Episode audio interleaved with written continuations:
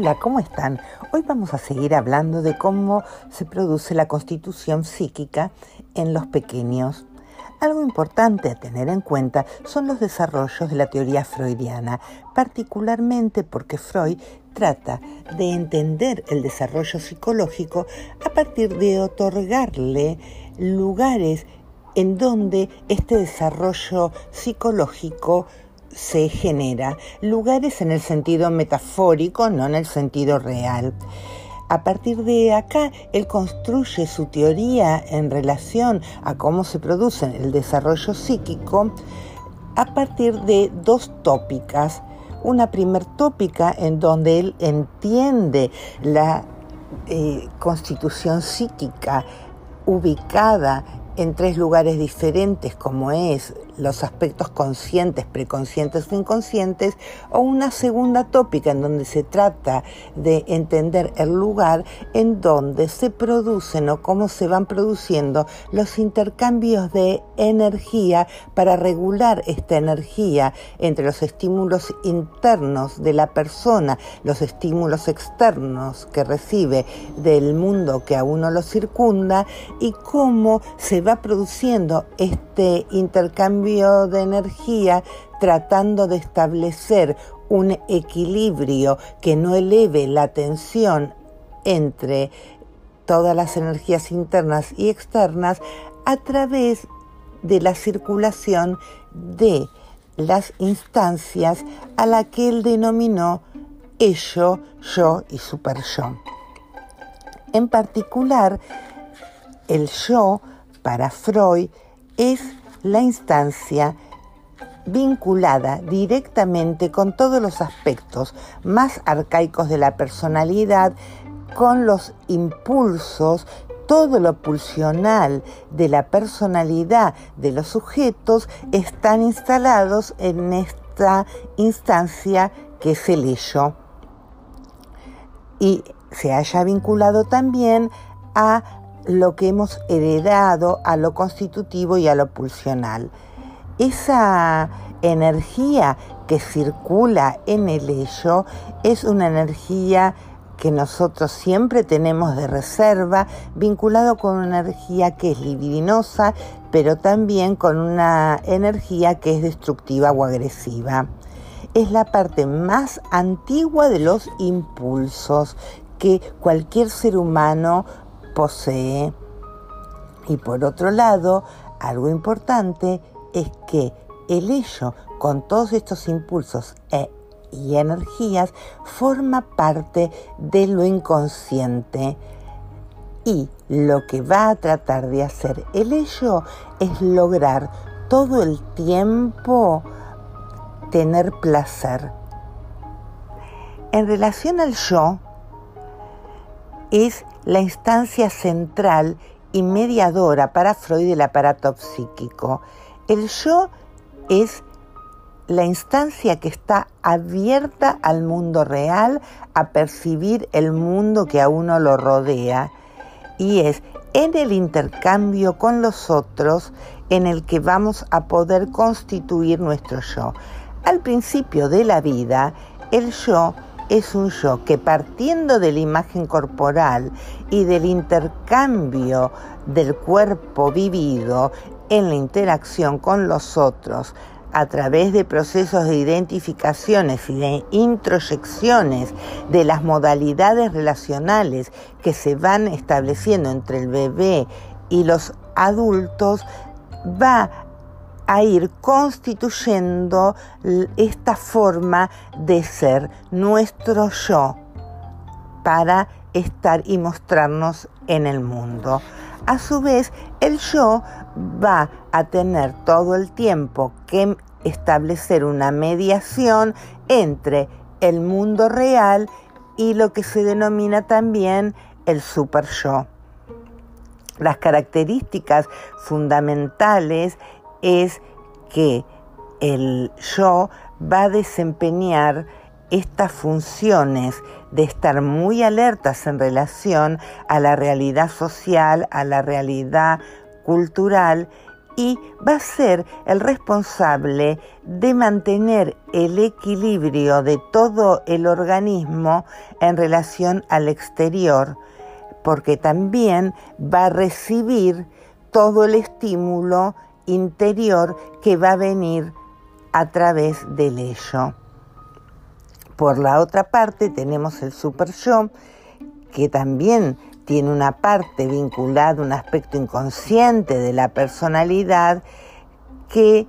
es la que va a controlar las actividades conscientes. El super yo va a ser algo así como nuestro juez, como el sensor de nuestro yo, el que nos va a venir a decir como si fuera una conciencia moral, qué está bien y qué está mal, qué podemos hacer y qué no podemos hacer. Y va a generar en nosotros también los sentimientos de culpabilidad y de autocastigo. En el super yo se van a poder sostener y se van a sostener las prohibiciones de aquello de lo que no podemos hacer y cuáles son las obligaciones sociales y culturales que tenemos. Es decir, que siempre va a ser un juez o una conciencia moral que va a estar observándole a nuestro yo qué es lo que puede hacer, qué es lo que no y cuáles considera que son los valores que quiere lograr. Y que el yo va a impulsar al yo para que el yo logre esos valores que el super yo le, lo guía y lo impulsa a también a lograr. Vinculado con toda esta cuestión de constituir el yo y la personalidad,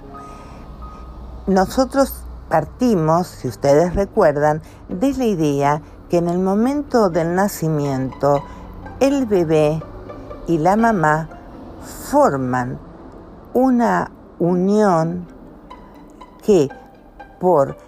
toda la capacidad que la madre tiene de maternar, madre o cualquier persona significativa con capacidad de maternar al bebé, le crea a este bebé la sensación y la idea de omnipotencia, es decir, de crear la realidad a partir de que cada vez que el bebé hace un llamado hacia el adulto, llorando para reclamar la presencia, para satisfacer sus propias necesidades, y estas son satisfechas, le crea la fantasía de que él puede crear el mundo, y es una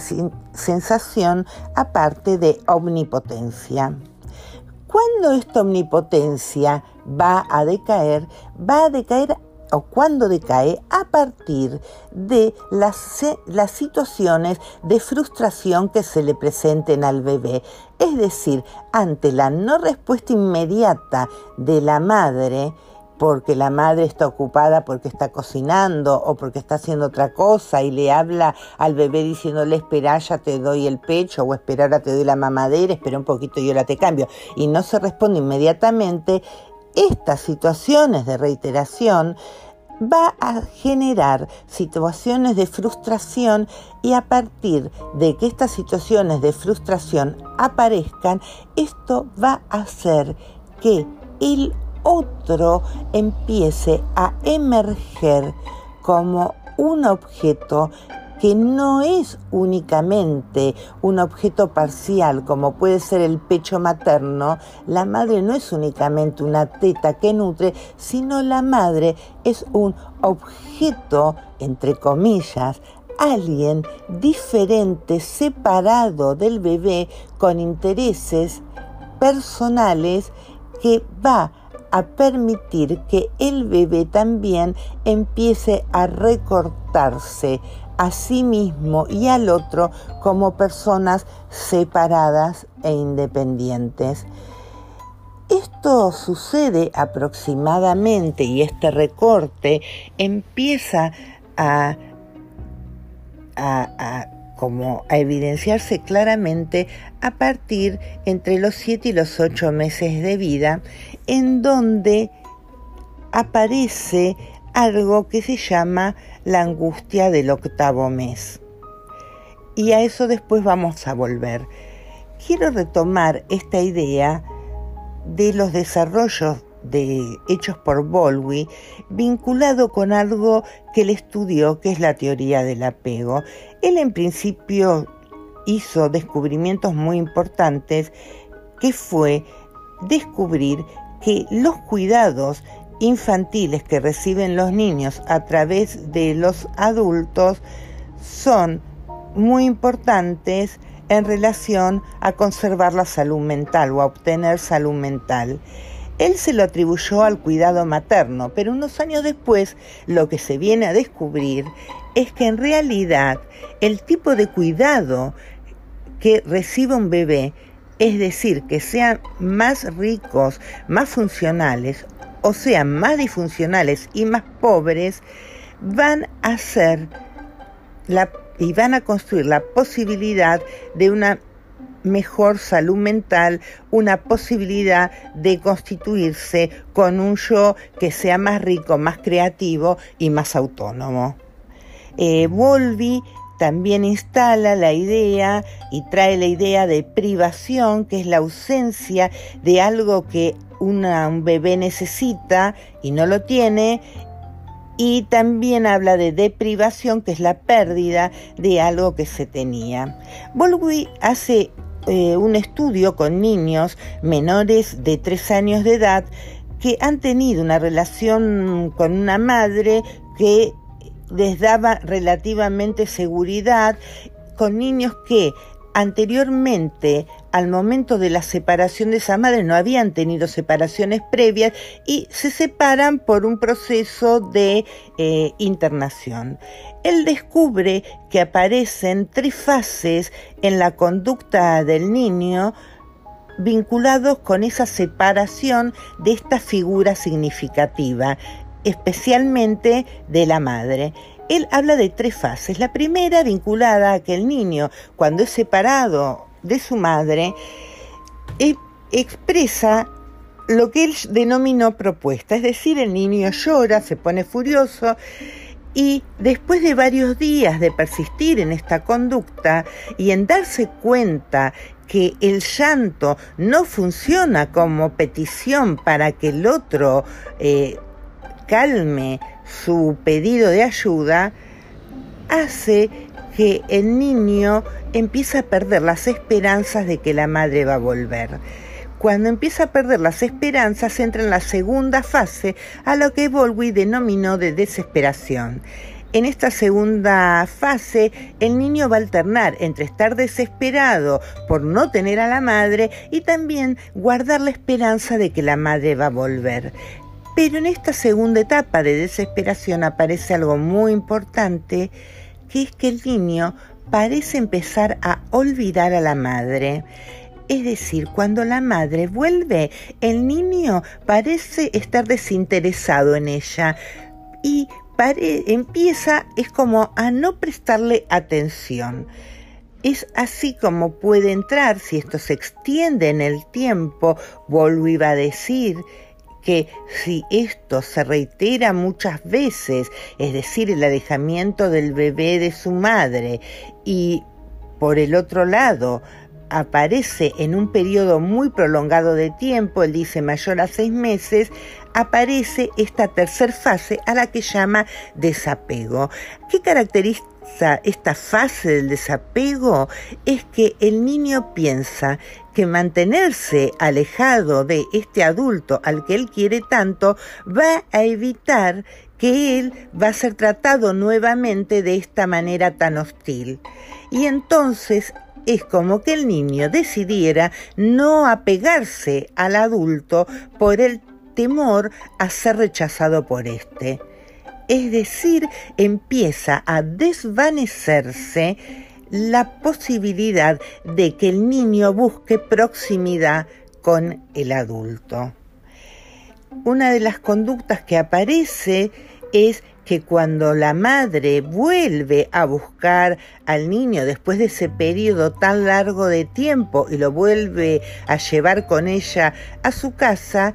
el niño primero parece no reaccionar, ni estar contento, ni triste, o sea, se, se muestra apático frente a la situación y después empieza a aparecer un periodo de mucha ansiedad y rabia en donde esto se lo empieza a manifestar a la madre pegándose mucho a ella y reclamándole la presencia permanente de la madre. Este niño también le hará reproches por la ausencia que la madre ha tenido y por eso le exige que esté tanto tiempo pegadito a él. El niño que fue apartado en reiteradas veces es el que va a manifestar el desapego. ¿Por qué pasa esto o se atraviesan estas fases cuando un niño es separado de la figura que le es significativa, de esta figura de la cual el niño siente tanto amor? Porque los adultos son los que le permiten en la interacción con el niño construir sentimientos de seguridad y estos sentimientos de seguridad únicamente pueden ser construidos por la figura de apego. La figura de apego es la que le brinda una base segura al niño ante situaciones que el niño puede vivir como amenazantes, de peligro, de cansancio. Cuando el niño se siente expuesto a una situación de peligro, va a buscar a la persona, a la figura de apego. Y esa seguridad, esa base segura que va a permitir desarrollar la personalidad segura, va a permitir desarrollar la confianza en sí mismo, le va a permitir al niño conquistar autonomía, únicamente es dada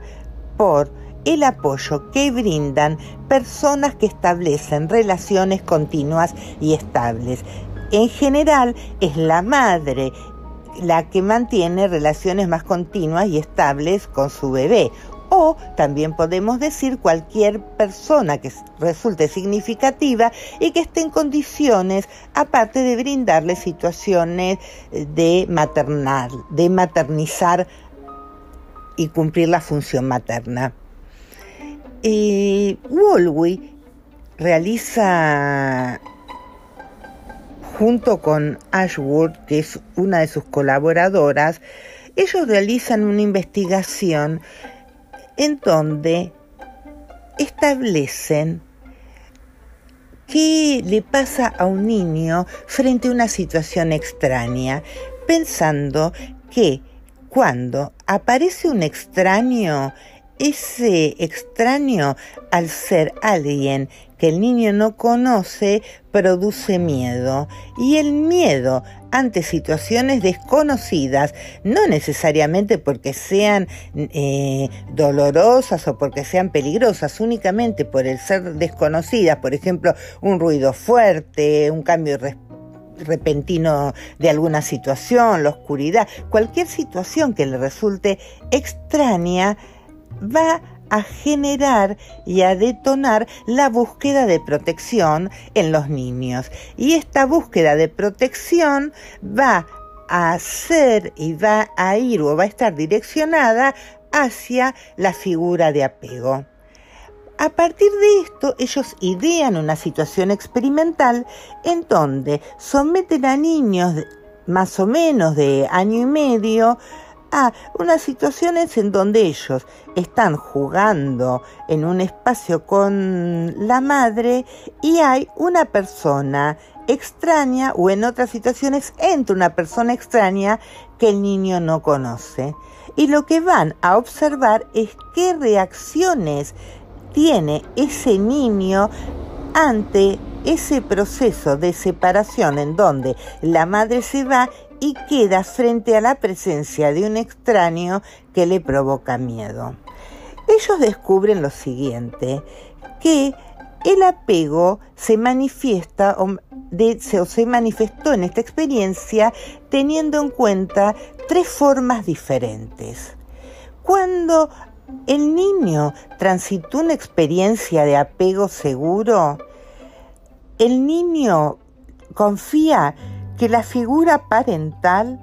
va a ser sensible y va a colaborar con él cuando él atraviese una situación que va a ser adversa o que le va a dar miedo. Él sabe que puede contar con ese adulto y al haber atravesado situaciones en donde cuando él lo necesitaba, ese adulto respondió bajando su nivel de ansiedad frente al miedo, estas experiencias que vive, que son experiencias positivas, le brindan seguridad y esto les va a permitir explorar el mundo, alejarse y volver a la figura de apego o separarse y saber que van a contar con esta figura, que va a estar ahí para él. Otra forma de apego es el apego inseguro que muestra a niños que son resistentes y se ponen nerviosos frente a las separaciones en donde, por ejemplo, los niños se sienten inseguros en relación a si las figuras parentales los van a poder ayudar cuando los necesiten. Y frente a la incertidumbre que tienen, lo que se genera es una separación de tipo muy ansiosa que se caracteriza porque el niño quiere aferrarse todo el tiempo al adulto y el niño frente a esta separación se pone muy ansioso para tener que explorar el mundo y en general suele enojarse contra los objetos. Y cuando la madre vuelve a encontrarse y por ejemplo en el experimento volvía a entrar a la habitación donde se había dejado solo al niño con la persona extraña, lo que hace el niño es o pegarle a la madre o querer eh, alejarse, digamos, de ella hasta que vuelve a aceptar, digamos, la contención de que la madre experimenta, que le hace experimentar cuidándolo y calmándolo. La tercera eh, forma de apego es el apego inseguro que lo que hace es construir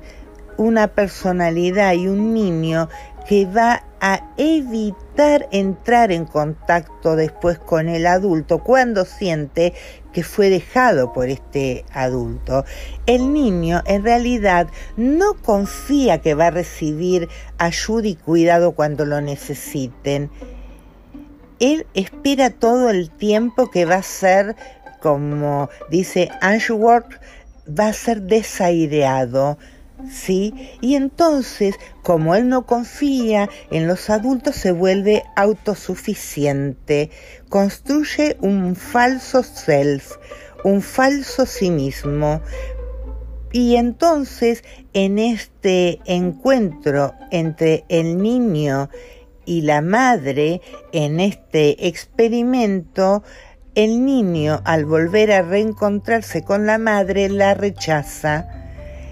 porque rechaza el consuelo o la protección que la madre intenta darle en el momento del reencuentro. En general, lo que nosotros vemos, si miramos caritas de niños en esa situación, vemos niños que en vez de estar enojados, son niños que están tristes. Estas investigaciones nos llevan a pensar que la base segura que brindan los padres o aquellas personas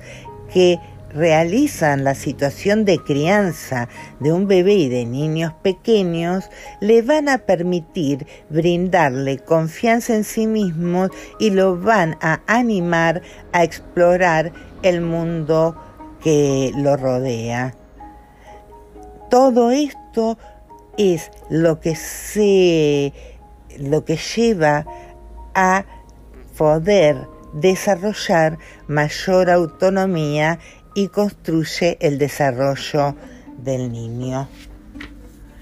Entonces tengamos en cuenta que si la figura de apego funcionó bien, va a generar en un niño sentimientos de seguridad y alegría. Si esa figura de apego funcionó mal, lo que va a generar en el niño es ansiedad y enojo.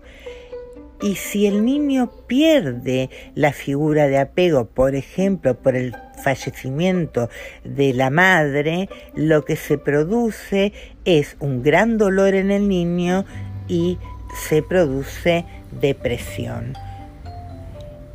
Algo importante a tener en cuenta que el niño no se apega a cualquier persona, sino que el apego está direccionado a determinados individuos.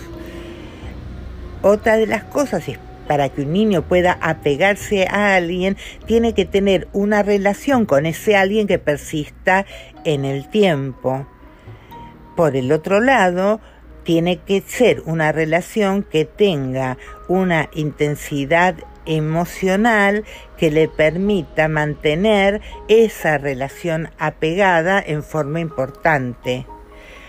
Otra de los rasgos que tiene el apego es algo que ya dije, que es un vínculo que es estable para generar seguridad. El apego siempre está referido a una figura preferida y en general este apego se construye durante los primeros nueve meses de vida. En particular aparece claramente esta idea de, de la construcción de sentimientos de estar apegados aproximadamente entre los ocho y los nueve meses de vida cuando aparece un claro recorte y diferenciación muy clara entre el niño y el adulto y la madre se convierte en un objeto de amor claramente reconocible para el niño. Y entonces el separarse de ella y tener la fantasía de que al no estar la perdió para siempre es lo que genera este nivel de ansiedad y de angustia. El comportamiento ahora de apego se activa ya no el, sentimiento de apego, sino el comportamiento de apego, que es diferente al apego en sí mismo, se activa y se desactiva en ciertas condiciones. Por ejemplo, frente a la extrañeza, frente al medio que a uno lo rodea y algo le produce miedo, ante que el niño está cansado y entonces busca la figura materna o alguien que lo está maternando que cumpla la función materna para calmarlo, cuando tiene hambre, ¿sí? en estas situaciones se detona el comportamiento de apego. El fin de la conducta de apego incluyen percepciones visuales y, acústicas de la figura materna y una interacción feliz con ella. O sea, en la medida que el niño siente que va a contar con la figura que cumple esta función materna y a la cual se puede recurrir si alguien la va a necesitar, esto le va a permitir desactivar el estar pegado todo el tiempo al otro. Porque siempre el comportamiento de apego busca cercanía de un adulto que es preferido buscando protección. ¿Sí? Que le dé una base segura en donde poder explorar, alejarse y volver cuando se sienta cansado o cuando tiene miedo. En relación a todo esto que estamos hablando, para que se produzca esta separación y esta diferenciación entre un bebé muy pequeño y su madre, se necesita, como ustedes habrán visto, recorrer un largo camino de tiempo. Y para que esta separación se produzca, se necesita generar un tercer espacio, un espacio intermedio entre el bebé y el adulto que mantenga separadas esta, esta experiencia de relación entre la realidad interna, la construcción del mundo interno y del psiquismo del niño y el mundo exterior que va a estar representado por la madre. En principio, cuando se empieza a construir este estado, estadio intermedio, se construye en principio ayudado por la madre y está vinculado a, al principio a la incapacidad del bebé para reconocer y aceptar la realidad. Y va a pasar de esto a una creciente capacidad para reconocer la realidad externa de la interna. Para que esto ocurra necesitamos un nivel y un espacio intermedio. Este espacio intermedio es el espacio transicional que nos permite establecer una separación entre el psiquismo, el yo del niño y un recorte de los otros y en este caso de la madre. En este sentido, los fenómenos transicionales comienzan a aparecer entre los 6, 8 meses de vida a 12 meses de vida. Y estos 8 meses va a coincidir con justamente lo que veníamos hablando de este recorte de la figura de apego y también este fenómeno de transición va a servir para que un niño empiece a alejarse y se vincule a los procesos de marcha. Cuando empieza a gatear, cuando empiece a caminar, también va a permitir un ida y vuelta y se va a necesitar de este fenómeno psicológico que permita ir estableciendo una elaboración y una diferenciación entre el niño y la madre. Por el otro lado, los niños también tienen objetos transicionales que van a ser la primer posesión, no yo, caracterizados por muñecos blandos que van a permitirle al niño aceptar las semejanzas y las diferencias porque ese objeto va a concentrar la o va a tener la carga de representar a la figura materna que le va a permitir, al tenerlo como posesión, como un no yo, ir y trasladarse de un lugar a otro, sabiendo, ayudándole a permitirle separarse de la madre. ¿Qué cualidades tiene este objeto? Este objeto tiene que tener las cualidades que un bebé o un niño pequeño tenga todos los derechos sobre ese objeto. Es decir, que pueda tratarlo bien y tratarlo mal, mutilarlo, descargar sobre ese objeto toda la agresividad que va a estar vinculada con el hecho de la separación. Por eso es importante que este objeto, como porta incluso el olor de la madre y el olor de él, quede, no le saquemos esos olores. A veces, como los llevan por todas partes, suelen tener olores que no son muy agradables, pero esos objetos como irradian calor, suavidad y olores vinculados a la relación vital, vinculadas con el otro, especialmente con figuras maternas, le permiten al niño establecer una separación y una diferenciación del sí mismo en relación al otro. Este objeto transicional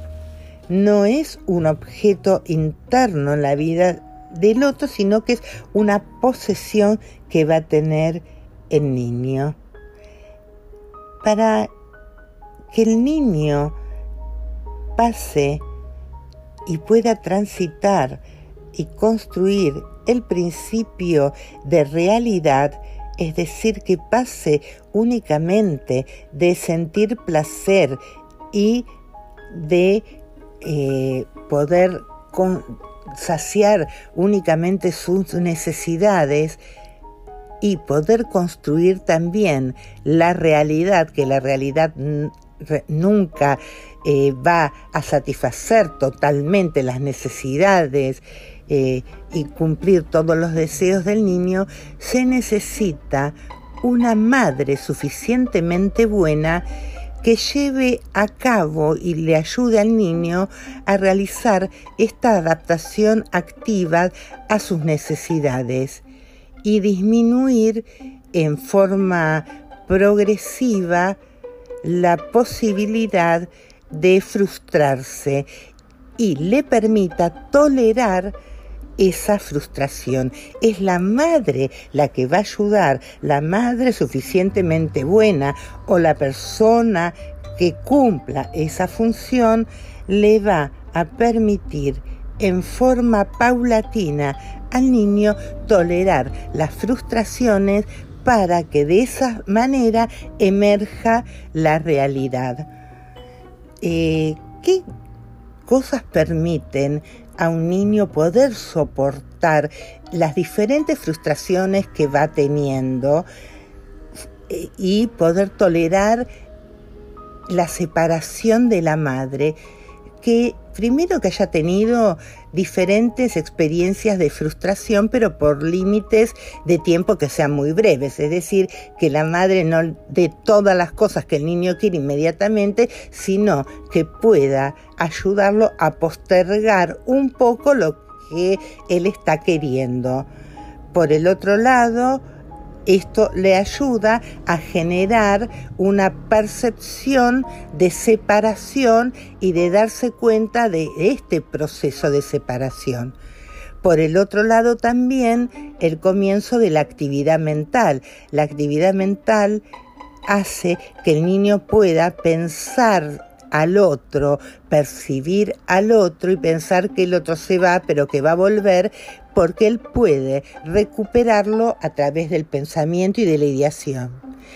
También la utilización de satisfacciones autoeróticas que calman al niño, cuando el niño toca parte de su cuerpo, cuando se chupa el dedo, cuando se hace mimos eh, con un juguete sobre los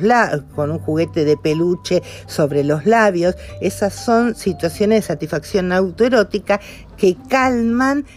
eh, este distanciamiento y este retiro y esta separación de la madre. Todo esto va a ir permitiendo paulatinamente que se produzca la separación y sobre todo esta discriminación y construcción entre el yo y los otros. Vinculado a esta construcción, Spitz habla fundamentalmente de cómo se van dando los progresos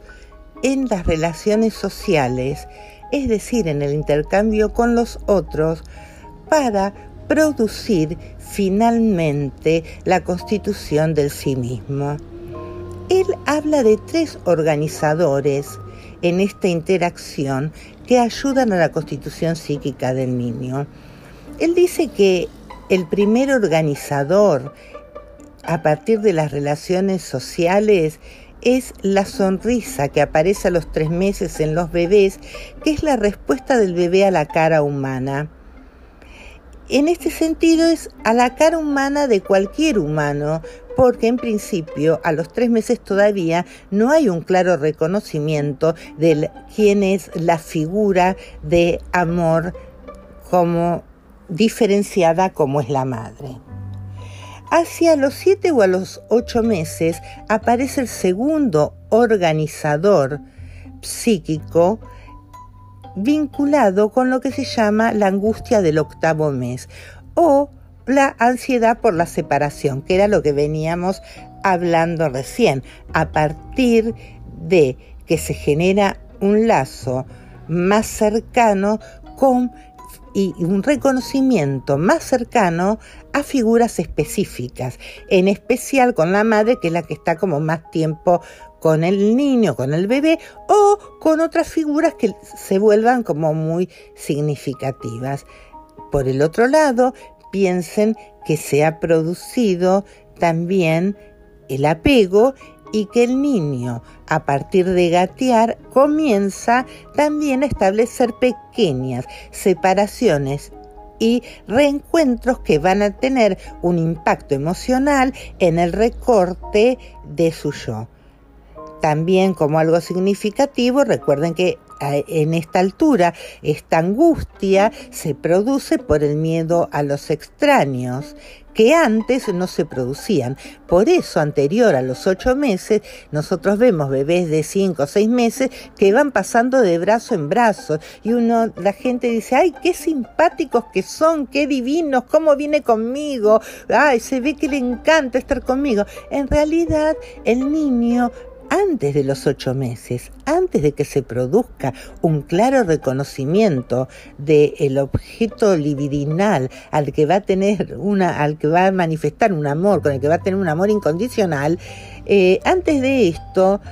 cualquier persona que le resulte agradable va a ir con uno y con otro. Pero a partir de los siete meses, ocho meses de vida, no, ya no empiezan a ir con todos, se produce el disgusto, aparecen a nivel de sentimientos, los sentimientos de miedo y también de vergüenza. Por eso frente a los desconocidos los niños se tapan la cara en estos momentos, aparece la timidez, se,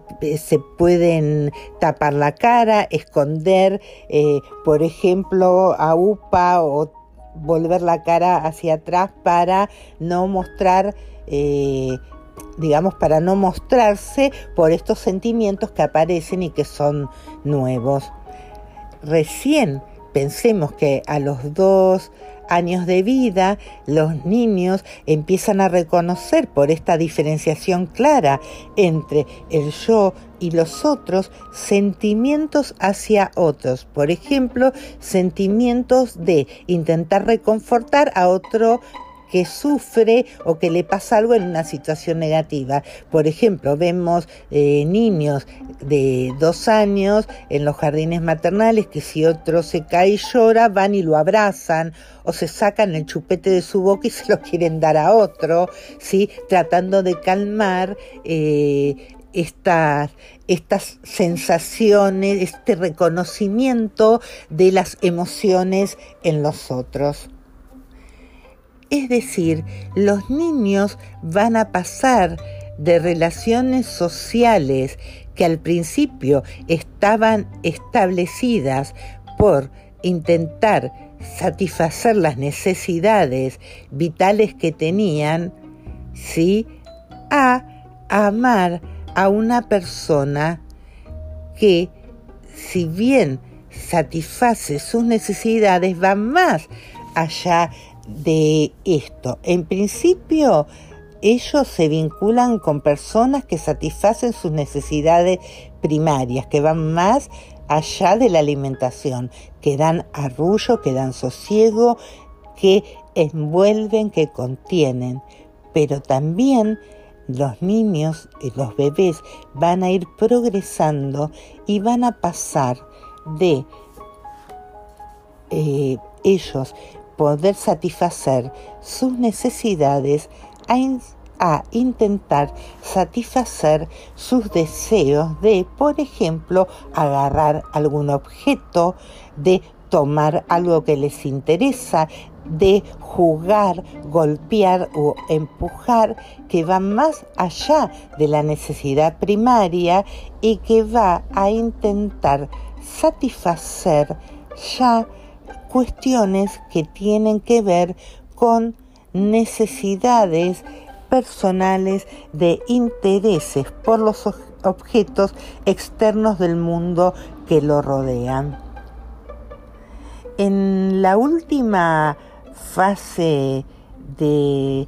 el apego, el niño ya ha construido relaciones con esas figuras de apego y al haber construido esas relaciones le va a permitir explorar el mundo y los objetos y esto le va a su vez permitir comprender la realidad enriquecer de esta manera su yo y a su vez cada vez construir una mayor autonomía. Bueno, nos seguimos hablando la próxima.